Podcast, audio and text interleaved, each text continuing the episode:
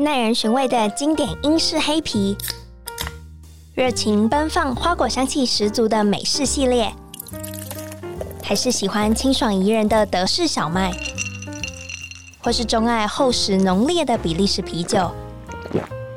欢迎收听《深饮啤酒》，陪你探索来自世界的精酿啤酒，让我们一起从微醺中学习吧！Cheers！Cheers！Hello，大家好，欢迎收听深饮啤酒，我是节目主持人 Claire。今天邀请到憨啤酒的子杰，好了，小苏来到深饮啤酒的节目现场，那你就简单跟大家打个招呼吧。OK，我是憨啤酒的小苏，我是共同创办人，然后我们一共有五位。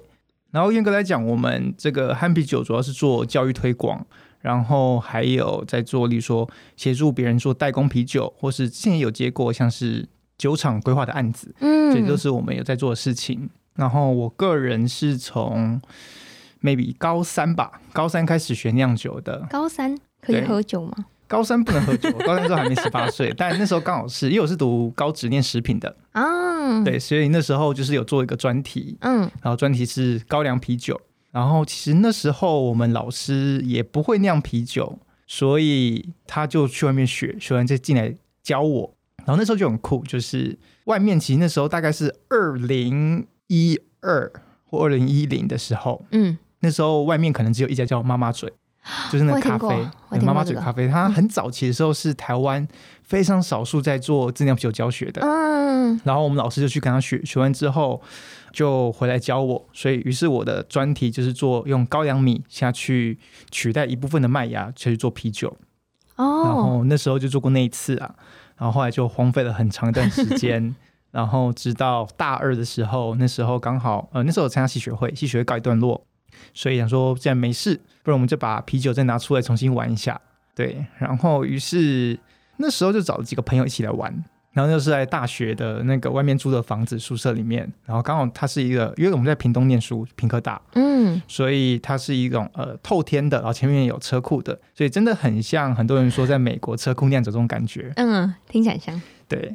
然后，呃，我们就开始酿，然后酿没半小时，其实大家就已经很没有兴趣了，剩下我一个人在酿。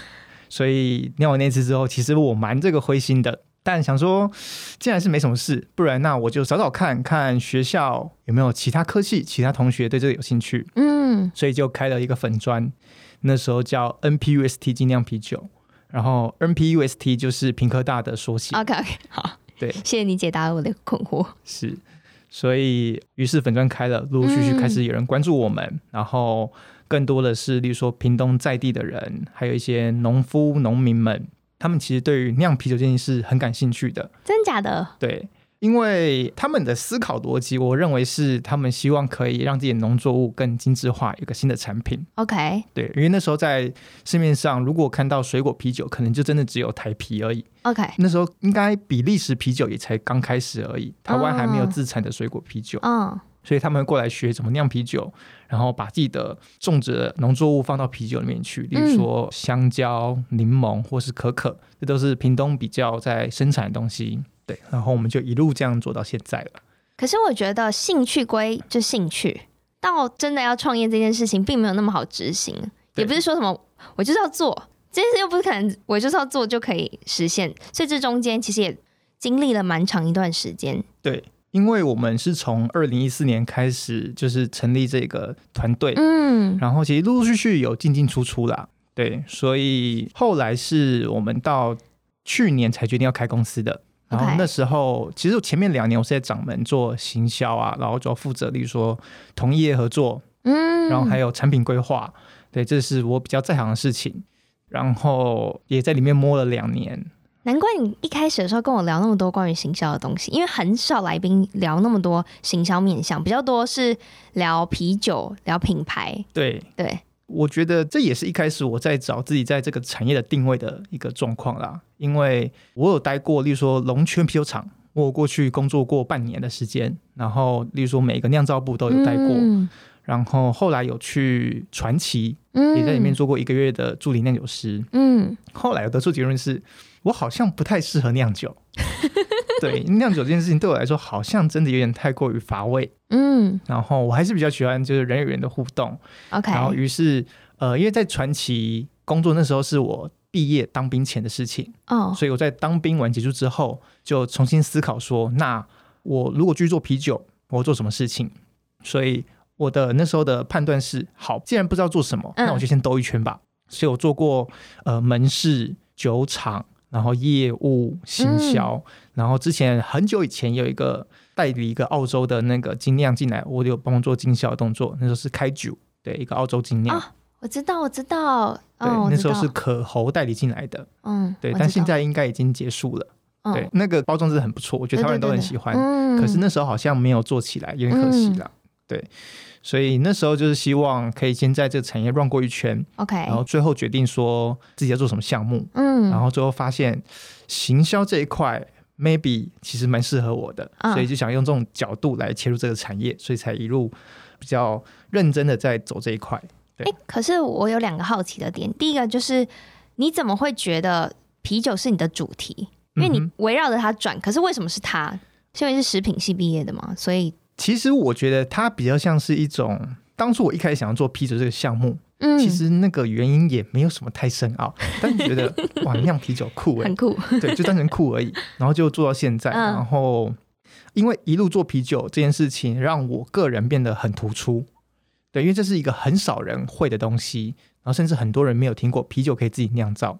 哦哦，所以当我在跟别人介绍，或是我出去外面认识新的朋友的时候，嗯、这已经是我的 hashtag。然后未来我一定，我认为啦，我一定会跨领域去做很多更多不一样的事情。嗯、但目前带着啤酒这件事情在我身上是一件很有特色而且很有帮助的事情。嗯，对，了解。那我其实刚刚你讲到说，你觉得你适合什么定位的时候，我觉得我们有一点像。OK，因为就我也实际。就想要增进自己，所以我就有去就是酿酒厂，就是算是不是实习，就纯粹就是我的访谈者，就是乌丘啤酒的老板超好，David。然后我就说我很想要学，他就真的让我去学，就是我就去参与酿造，大概在宜兰呢，是然后就是前一天先去，然后七点酿到晚上七点，嗯哼，然后就去了几个周末这样子，就周末的时候都去宜兰，然后我就发现对。真不适合我哎，OK，就是我以前因为访谈很多，就是酿酒师什么，你会觉得哎，这个职业你很有憧憬，对对对，就你就会觉得哎，说不定可以变成一点什么，因为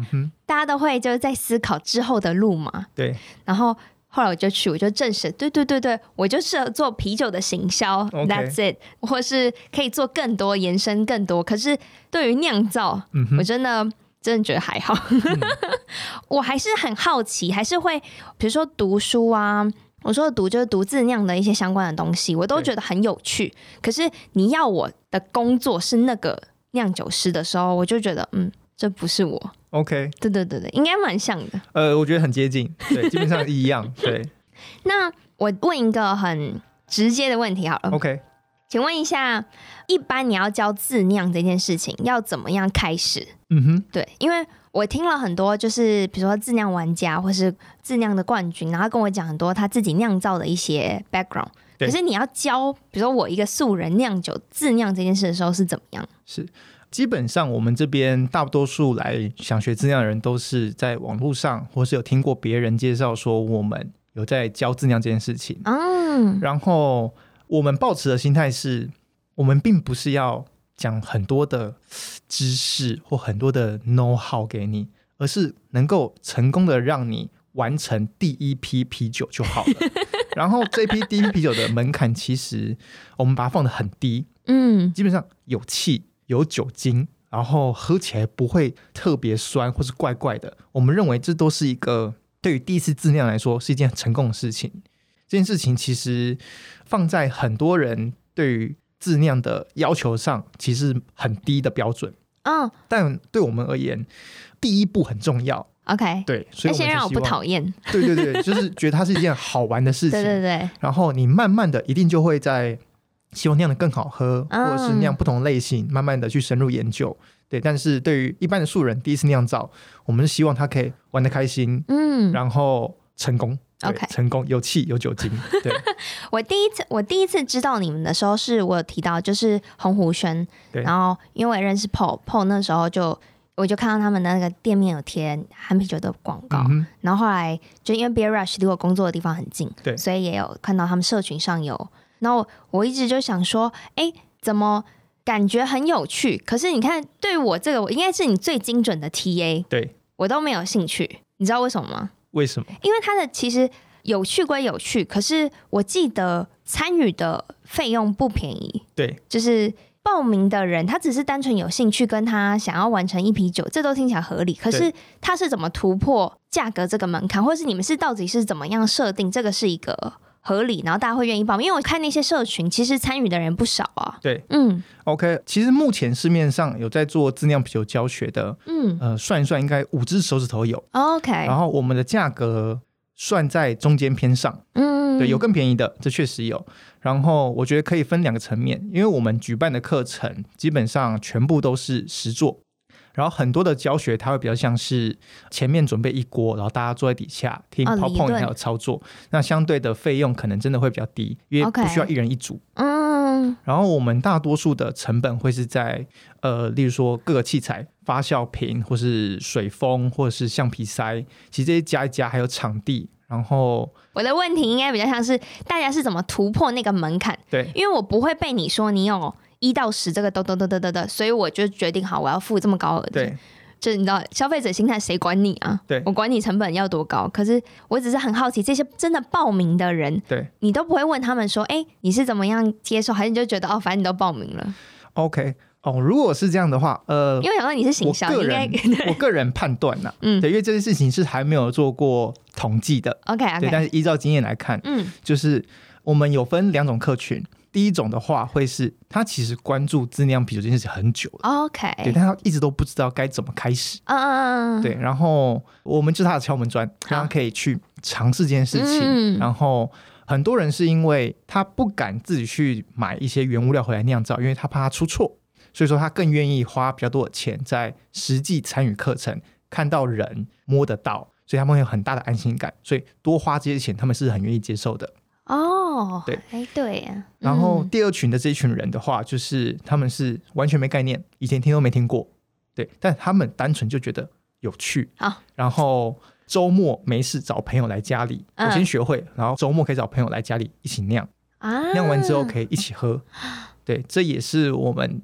之后的比较大的方向，嗯、我们就希望让自酿啤酒这件事情是一个很轻易，然后可能甚至是一个全民运动这种感觉。了解，了解。对，哎，我认同，我认同。就先撇除我自己的身份，我会因为有趣而花这个钱。对，因为其实现在很多的体验课程的价格，其实落在一千块以上的其实非常多，包含做甜点、精工或皮革。对对对对对对对对对。其实呃，自酿啤酒也是这么一回事哦。对，只是目前大家对它的框架还没有可以到这么广而已。OK，好，还是只是我比较会算，没有人 有可可能因为从业人员啊，从业人员比较比较了解那个成本架构。对，好，可以啊，接接受这个 OK 回复。那好，这边就也不免说，今天约你来，其实就是一个。很刚好的契机，就是你在社群敲我，嗯、然后跟我说你有一个那个 Homebrew Kit 的初心者的一个组合包，对然后要送给我。对然后因为多半我收到的一些赠礼都是啤酒为主，可能当然还有其他酒类。那对我来讲，这是一个非常简单的，就是我只要品。然后我觉得，如果真的很值得推荐的时候，我就发社群。对，然后我就觉得，嗯，好，那就分给大家，其他就 分享给其他人。那我一直以来也很想要，就是认识憨啤酒。OK，所以我就想说，那不如就借着这个机会邀请你上摄影啤酒这节目。然后你当初是怎么样想说要推出这个 Homebrew Kit 的初心组？OK。其实这个套组是在我们可能年初的时候就已经完成了，只是我们花了比较多的时间，然后去把它组合起来，然后做很多的设计，特别是在很多的流程和细节上面，其实做很多的降低风险的问题，因为我们真的很担心，就是买回家的人真的不知道该怎么做，对，或者是他做的时候发生什么问题，这是他。当下没办法解决的，所以其实在套组里面，我们每一个包含的包装和讲义的内容，其实都很详细。但详细不是繁琐，是指我们简化了很多东西。所以说，当你买回家的时候，你大概只要花四个小时时间，然后可能就两三个朋友，嗯，然后实际操作可能只有半小时，剩下的时间只是放在那边让他做。你说谈话需要一段时间，煮沸需要一段时间，只是等待而已。对，所以。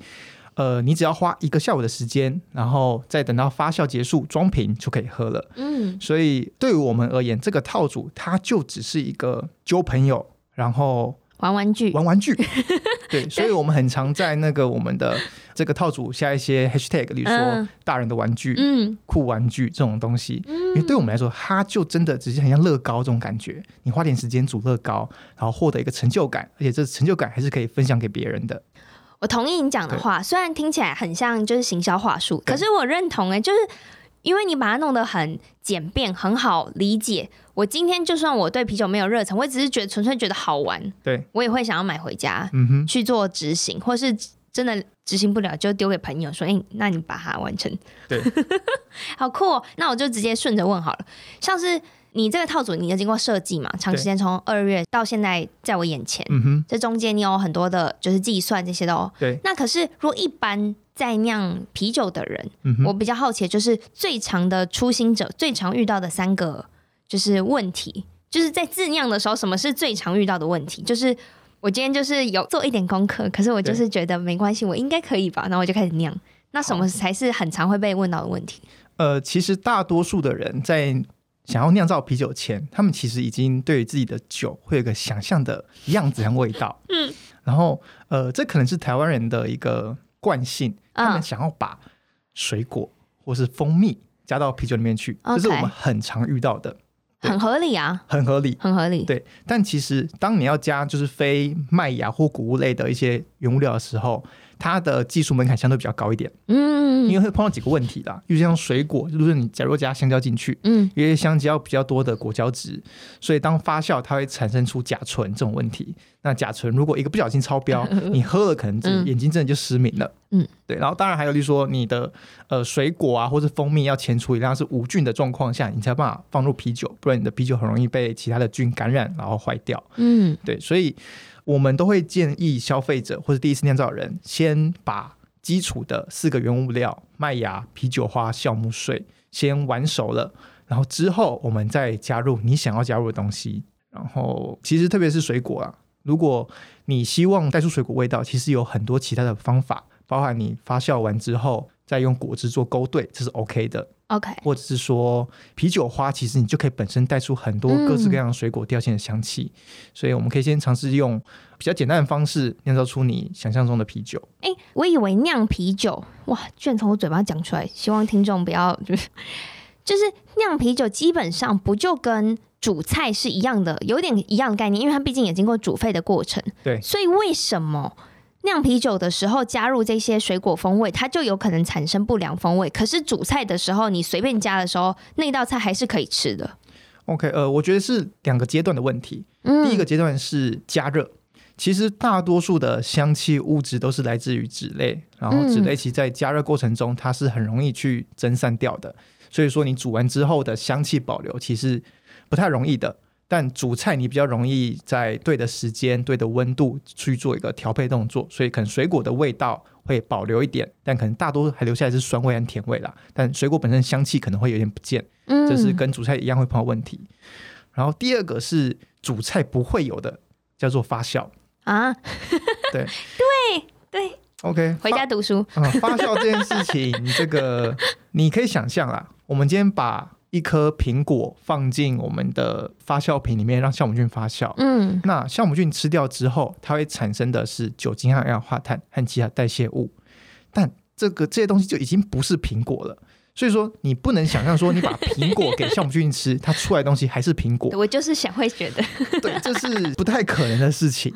对，所以这个主菜的差异在这边啊。那这样子，比如说，很常听到有人说，我要自己腌。泡菜啊、腌这些，它也是用菌去发酵，那为什么它就比较不容易出状况？OK，好，我们讲泡菜好了。嗯，呃，因为泡菜它本身是酸性，pH 值偏低的，对，所以说当你 pH 值偏低的时候，比较不会有其他的杂菌感染。哦，所以说，因为它本身已经酸了，所以说不太会有其他的菌进去里面再生长。你大多的优势菌种还是乳酸菌或者醋酸菌。我觉得，嗯，讲的很好，没错。我突然就是。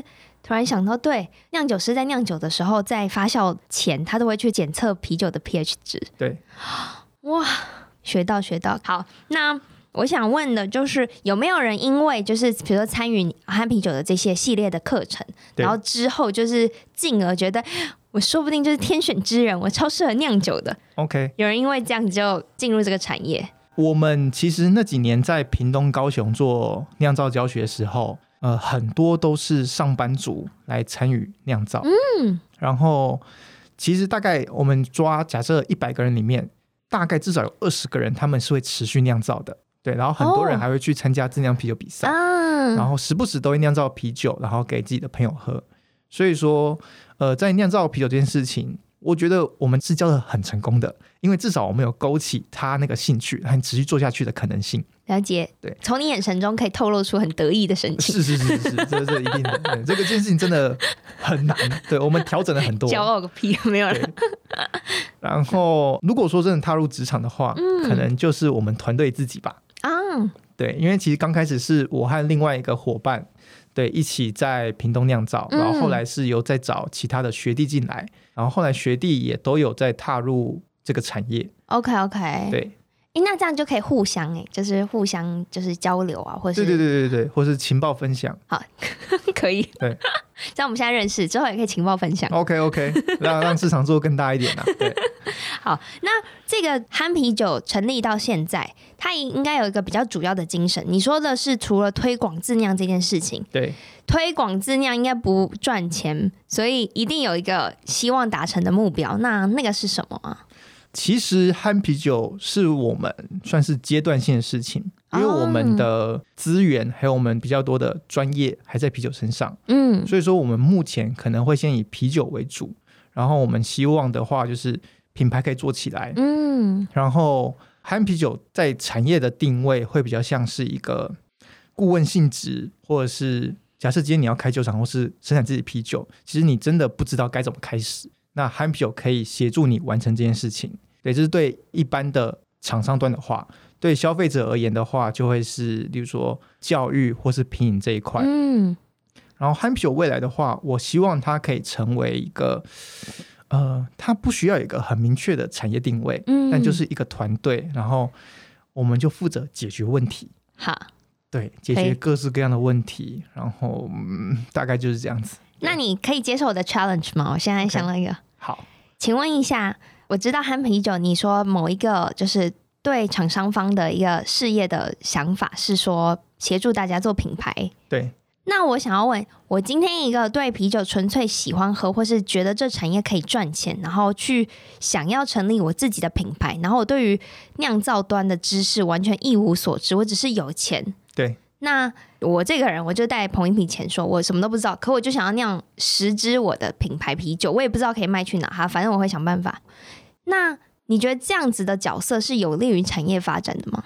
呃，其实我们很希望的话，就是他们是有一个很正确的观念，嗯，来进入这个产业。嗯、对，就是他不能是我今天是要挂着精酿的这个头衔，所以你就不收吗？卖很贵的啤酒这件事情，嗯。对，我们更希望是，他是希望把好的东西给大家。当然，你捧着很大笔钱，这件事情其实就已经很厉害了。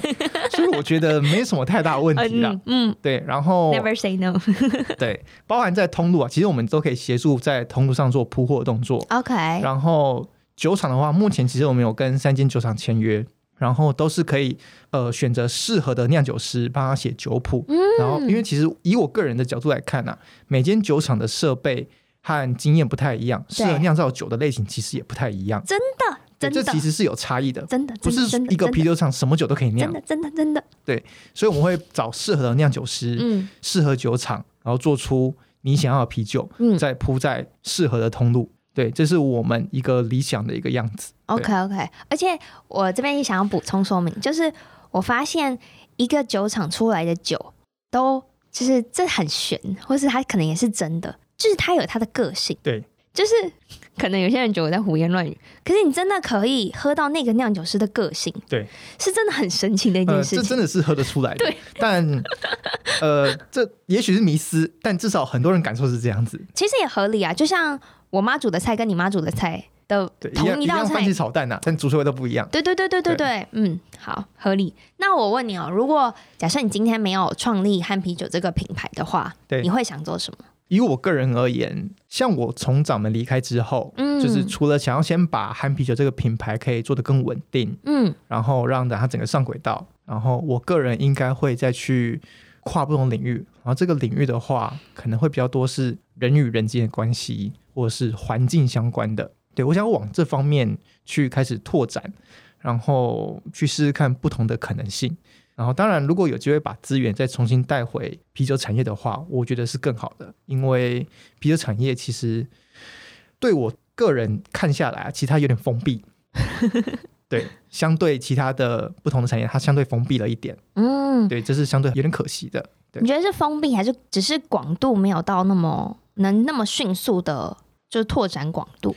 嗯，对，我觉得你说的应该有理。对，就是广度不够广。嗯但也许有可能就是因为啤酒本身的一个定位和它是酒精饮料的关系，所以它很难更迅速的去做拓展动作。嗯，光是我自己的朋友圈，可能也有一大部分的人，他其实是我推荐他喝的时候，他都会说：“嗯，没关系，我不喝酒。”对，可能愿意连尝试的可能性都没有。嗯，对，这可能就是一个嗯碰壁的可能性。嗯，所以就是，所以我才会好好做节目。OK，希望可以让更多人就是因为。摄影啤酒好了，因为不用因为我，因为摄影啤酒，然后至少会愿意就是再多喝一杯，或是其实愿意喝就好了。嗯哼，对，所以这应该也是我想做的方向。对，好，那我最后节目最后也想要问你，就是你可不可以分享一句，就是 so far，就是你从平科大就是开始了憨啤酒到现在初步创业，然后遇还遇到了疫情，我相信这个光是用想象都觉得不是那么容易。你会分享一下啊、呃，你人生的。目前二十六岁的一句座右铭，对，因为太年轻，我不能说什么你人生最后就会用这句话结尾，不太可能嘛。应该来讲，对于我个人而言，嗯，对我把个人和那个个人生活态度和工作态度分分开的。好，对个人态度而言，永远都有人比我更衰。这件事情对我来说真的是受用无穷。对，听起来负面。呃，痛苦我觉得是比较出来的。对对，每当我在痛苦的时候，我就会思考，应该有人比我更惨。那我就可以继续坚持做下去，对。好啦，以悲观辅助正向，我也不知道。OK，对，大概是这种感觉。好，那另外一个呢？哦，另外一个是因为我觉得很多人的问题都是在踏出第一步，所以常常我会跟自己讲说，每当我们要做一个新的事情，或者没有尝试过的东西的话，会是呃，经验是从勇气开始，然后凡事都会是第一次。OK，对，这个这句话就比较正向一点了。有有，同意同意同意。我相信你那时候在社群敲我的时候，应该也是勇气让你踏出了第一步。哎，是是是是是。因为我其实看到这个账号很久了。OK，可是就是我从来也不知道，我以为就是纯粹是就是酒友这样子。对，嗯，好，反正最后让你夜配一下，很好吧？OK，谢谢你。好，需要我帮你介绍吗？没有了，你给我自己介绍。先先好奇问一下，你你目前对于这个产品的感觉是什么？我觉得刚刚你切入的角度最吸引我的点，就是它好操作，跟它本身，你不要把它想成你要自酿啤酒成一个伟大的作品，对，纯粹就是好玩。对，我觉得光是好玩这个切入点，有趣这个切入点就可以。如果疫情解封或是在没有疫情之前，我就是会为了这个东西跟我朋友说，我买了一个很酷的东西，对，来玩。我给大家就这样，就这样。哦，可不可以喝那就算了，不一定是唯一的考量。我们可以一边喝其他的酒，一边 OK。可是我觉得光是可以让大家一起做一件事情，我就觉得很酷，而且。其实说真的，它的地缘限制非常少，在某一个人的家里或者某一个人的就是租屋处就可以执行的。对，或是你甚至有卡式炉就可以执行，就可以做了。对对对。对然后，可是像什么做蛋糕那些，你就可能必须要有场域的限制，你必须要去一个烘焙坊啊，嗯、或者精工，你必须要。那我就觉得这件事情是买回家之后。可以别于就是玩桌游或者麻将，就是还有一个其他的乐趣。嗯，而且一般人比较注重，现在比较注重就是打卡 po 文这件事就已经很酷了。对对，不管他到底有没有做出来，打卡自己在酿啤酒这件事情就是很好玩的。对，所以我觉得这个方向我是觉得很有趣的。OK，待，待会儿就付我费用。好好好，呃，我再补一段好了。好如果你还没有酿过啤酒，然后曾经有那么一点点想试试看，然后可以从这一组就自酿啤酒 kit 初心者组开始。然后我们的流程和讲义其实非常清楚而且好操作。然后就算你真的碰到任何问题，随时跟我们联络，我们就会当下直接帮你解决。然后大家轻松玩，然后酿造自己的啤酒。然后我们的 slogan 就是只要会煮水就会酿啤酒。嗯，我觉得超棒，这句话也吸引到我，是一个很好的 slogan。Okay. 好，这些都很棒，真的，我自己到现在还觉得很棒。对，得意什么？你的眼神又透露出很得意的。Okay, 好，今天非常谢谢，就是子杰来到摄影啤酒的节目。然后，如果喜欢，就是有好奇想要怎么样购入 Homebrew Kit 出行组的话，可以直接搜寻憨啤酒，就会有详细的相关资讯。然后，好了，我会帮你把链接放在就是节目内容介绍，大家也可以直接点入。然后这集也是由 ABV Bar and Kitchen 赞助播出。然后希望疫情期间大家可以好好的保护自己。然后如果真的闲来无事的话，就可以知道购买 Homebrew Kit 在家玩。对，如果真的好玩，就再买两组。可以可以可以可以，多买几组再帮你打个折。对对对，好。然后如果喜欢摄影啤酒节目的话，也可以啊、呃、follow 我的 Instagram，嗯、呃、，Drinkies 底线 Podcast。好，那我们节目就到这喽，拜拜。拜拜。